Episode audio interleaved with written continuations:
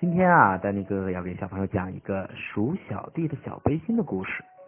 那我们现在就要开始讲了，你准备好了吗？鼠小弟啊，穿着一件红背心登台了。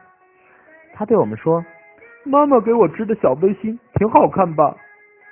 来了一只鸭子，扯着鼠小弟的小背心说：“小背心真好看，让我穿着好吗？”嗯，鼠小弟答应了。鸭子穿上了，有点紧，还挺好看吧？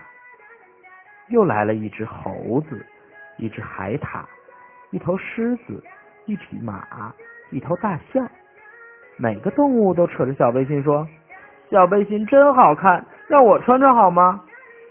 于是鸭子穿完，猴子穿；猴子穿完，海獭穿；海獭穿完，狮子穿；狮子穿完，马穿。